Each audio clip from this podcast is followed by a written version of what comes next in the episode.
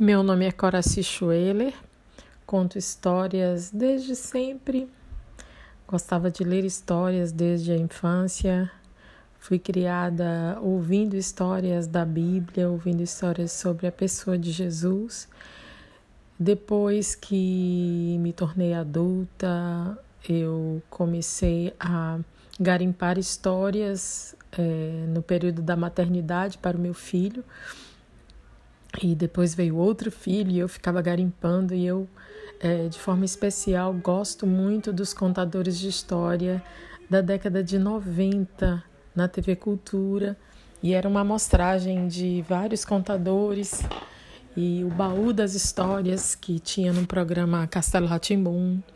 Enfim, eu gostei, eu comecei a pesquisar também e aí eu é, conheci nomes como Clara Haddad, e 2012 eu fui ao é, encontro Boca do Céu e eu já tinha algum blog Histórias da Cor, onde eu estava selecionando alguns textos.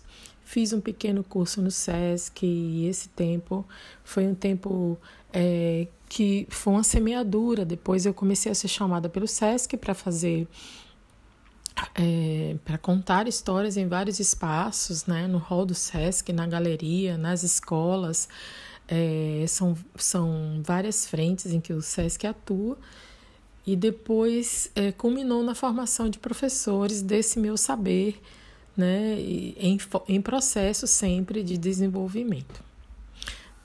É, eu vou contar para vocês a, a no gentil solicitação de Fernanda Mello.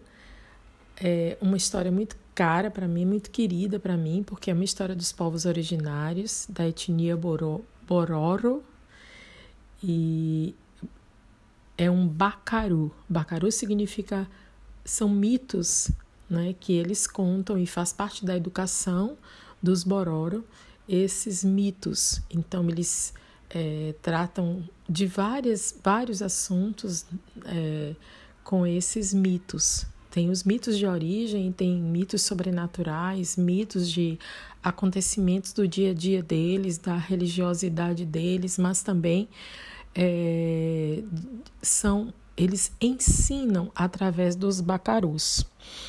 Então, o bacaru que eu vou contar é a lenda da onça e da chuva. Fernanda, eu não falei da minha formação.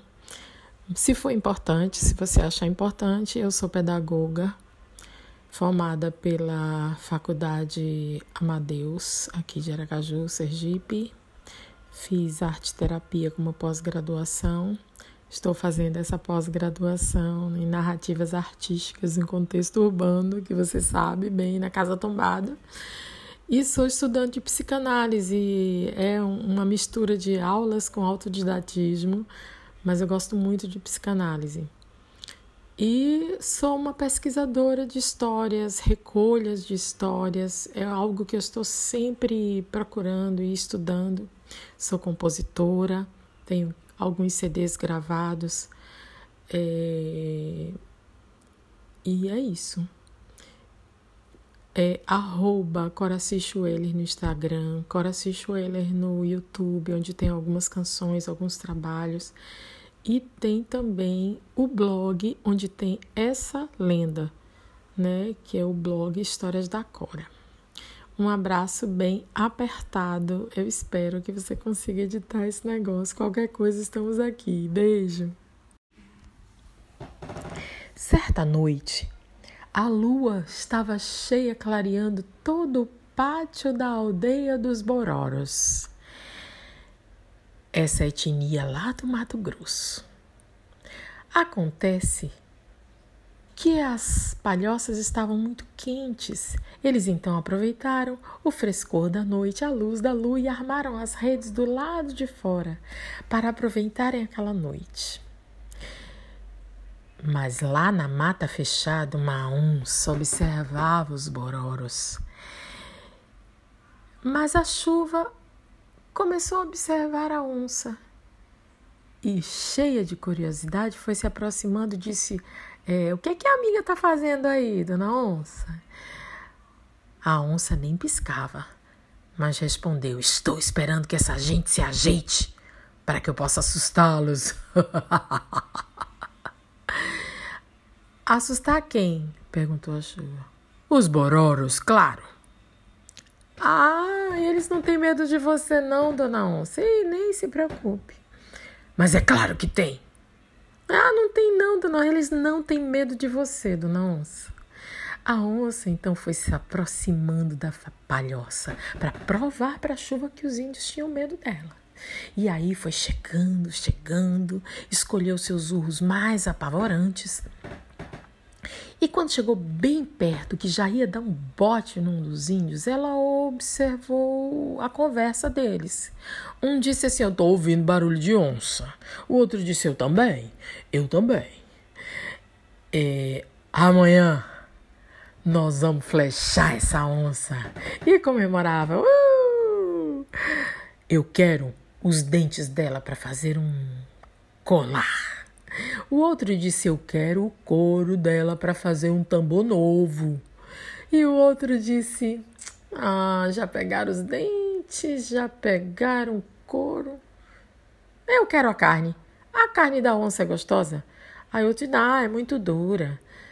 Mas alguém disse: Ah, bota abacaxi que fica mole. Todos se animaram em caçar a onça no dia seguinte. Quando a onça ouviu tudo isso, ela foi retrocedendo, dando os passinhos para trás, voltou para a mata e no meio do caminho encontrou a dona Chuva que gargalhava. Eu não disse, dona onça, eles não têm medo de você, não, eles têm medo de mim. De você? Respondeu a onça. E por que teriam medo de você? Espere, dona onça, e verá. A chuva então foi se aproximando da palhoça, chamou os ventos, seus amigos, e eles foram empurrando as nuvens carregadas que apagaram num instante o brilho da lua. A noite ficou muito escura. O vento então fez um redemoinho no meio do pátio. E chegou então os relâmpagos a pedido da dona Chuva e também os barulhos dos trovões. E foi aquela confusão antes mesmo que caísse uma só gota de chuva no chão. Os índios gritavam uns para os outros: Corre, que lá vem chuva!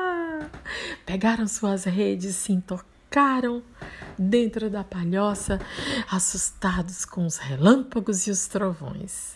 A chuva toda prosa chegou gargalhando para Dona Onça.